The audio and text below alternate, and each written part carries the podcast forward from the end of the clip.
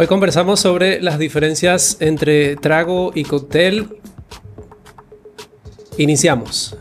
Bienvenidos al podcast Detrás del Bar, donde aprenderás todo lo relacionado a la coctelería y el sector de alimentos y bebidas. Por cierto, quiero invitarte a que te unas a nuestra comunidad en Discord si quieres seguir compartiendo con eh, nosotros y con otros bartenders de habla hispana.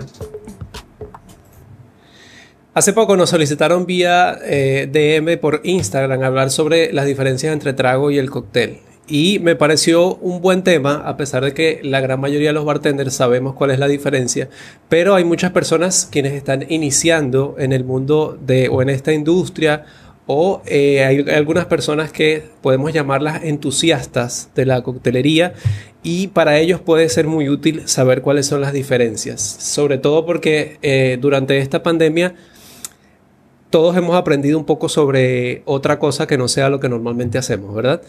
Por cierto, antes de iniciar me gustaría, ya que vamos a hablar acerca de los cócteles, me gustaría eh, hacerte una pregunta. ¿Te gustaría que hagamos un curso donde aprendas desde cero lo que necesitas para hacer cócteles en casa, simplemente con lo que tengas allí, sin tener que comprar un kit costoso de bar o sin tener que leer tantos libros o aprender algunas recetas de internet? Te leo en los comentarios de este video. Antes de iniciar, quiero hacer un pequeño disclaimer y es que en algunos países, por ejemplo como en Argentina, es normal e incluso está bien utilizar el término trago para llamar a los cócteles. ¿ok? Entonces acá vamos a hablar en forma general a lo que es Latinoamérica, Centroamérica, e incluso también en España, cuáles son las diferencias entre cóctel y trago. Eh, antes de hablar acerca de las diferencias que hay entre el cóctel y el trago, vamos a hablar un poco acerca de la historia del cóctel, de cómo llegó a, convertirse en un cóctel. ¿okay? Estamos hablando de que hace más de 3.000 años ya las personas acostumbraban mezclar sus bebidas, sobre todo la cerveza, el hidromiel, el vino. También los griegos acostumbraban mezclar sus vinos con todo. Luego apareció el azúcar y ayudó a que algunas mezclas se les diera un poco más de sabor. Entonces ya teníamos allí especias, azúcar y un licor. ¿Okay? Luego aparece ya en Europa, traído eh, de parte de los árabes, aparece lo que es la destilación, aunque se cree que ya incluso hace muchos años en China ya se estaba destilando. Y eh, la aparición de esta destilación hace que se abra un poco más las posibilidades, se abra un poco más el abanico de posibilidades en lo que son las mezclas. Tomando en cuenta que eh, en un principio se utilizaban este tipo de bebidas eh, destiladas de forma medicinal, que hacían ellos generalmente dentro de ese destilado dejaban allí infusionar o remojar algunas hierbas o especias para luego endulzarlo y utilizarlo, como había dicho ya, para eh, cura para algunos males. Así fue como fueron apareciendo entonces algunos cócteles, incluso algunas familias de cócteles, comenzando por la familia conocida como los punch, que de hecho proviene de la India y tiene un sabor especiado. Es importante aclarar que para esa época todavía no existía el hielo, no se utilizaba el hielo, por lo tanto, generalmente los cócteles eran calientes o a temperatura ambiente, por lo tanto no existía alguna dilución, por decirlo así, de, de lo que conocemos como los cócteles. Cuando se comienza a hablar o a mencionar el término cóctel, ocurren cuatro hechos que son muy importantes, de hecho, que podemos decir que impulsaron el uso de esa coctelería o el uso de la palabra cóctel. Para el año 1767, lo primero que se hace es eh, obtener o se logra la carbonatación artificial. Para el año 1800 se comienza a utilizar el hielo, que de hecho lo utilizaban de algunos mares, eh, de algunos lagos congelados, utilizaban eh, esos paneles congelados los sacaban de allí y lo utilizaban como hielo para enfriar sus bebidas. Tres años después se comienza a utilizar lo que es la refrigeración y ya para el año 1826 Robert Einstein inventa lo que se conoce como hoy en día como la destilación continua y luego el señor Coffey creó lo que conocemos como el alambique continuo. Se dice que por primera vez la palabra cóctel apareció en el año 1798 en Londres, sin embargo es en Estados Unidos para el año 1803, el mismo año que se comienza a hablar de refrigeración, cuando aparece, por decirlo así, una definición de la palabra cóctel en un periódico conocido como The Balance. Y se publica este término porque un lector de ese periódico les escribió a ellos pidiendo la información sobre la definición que ellos habían colocado en, en, un artículo anterior donde ellos habían mencionado esa palabra cóctel y no lo habían definido. Entonces él les escribe a ellos eh, preguntándole qué significa esa palabra, porque era la primera vez que salía. Y ellos le responden directamente, eh, palabras más, palabras menos, dicen, es una bebida que contiene espirituoso, que en este caso sería un destilado de cualquier tipo. Tiene azúcar, agua y sabores amargos.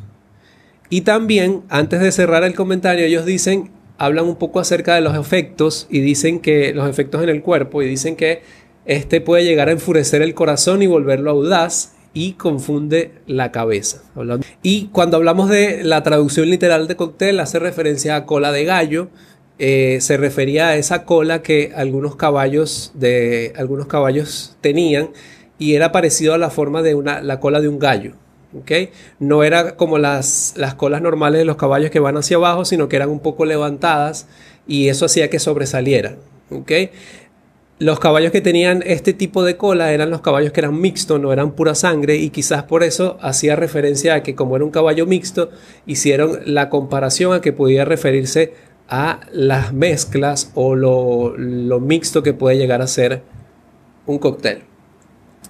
Para el año ya 1862, el señor Jerry Thomas, considerado uno de los padres de la coctelería, se puede decir que revolucionó lo que es la profesión del bartender. Él creó su primer libro barra guía para los bartenders en el que detalló cómo mezclar las bebidas, incluso colocó algunas recetas de cócteles y él comenzó a hablar ya sobre lo que son las familias de cócteles.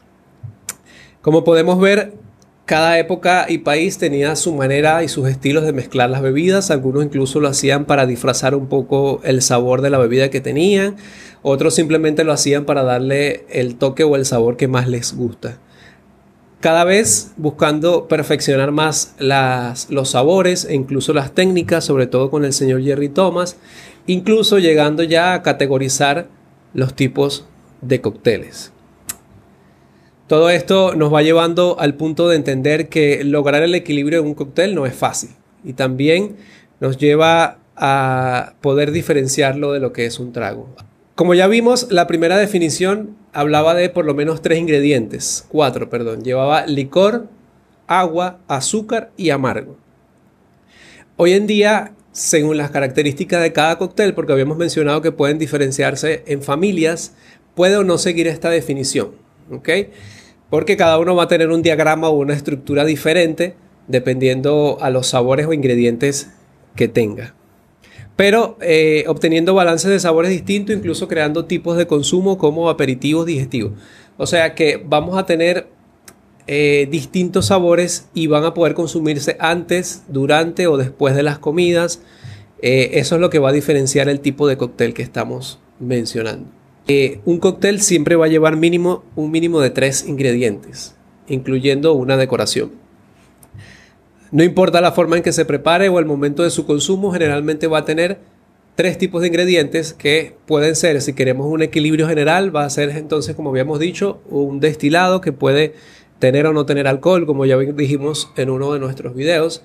Eh, se recomienda que tenga una parte dulce, una parte amarga, incluso puede tener una parte ácida. Entonces, eh, ya por ahí estamos teniendo más de tres ingredientes. Eso es lo que va a definir entonces lo que es un cóctel. Ahora, cuando hablamos acerca de un trago, generalmente lo máximo que va a tener son dos ingredientes.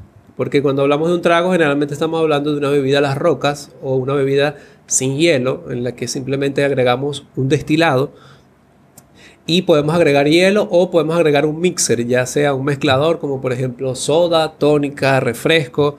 Algunas personas acostumbran tomar con algún tipo de jugo y esto lo que hace es diluir un poco la fuerza alcohólica del destilado.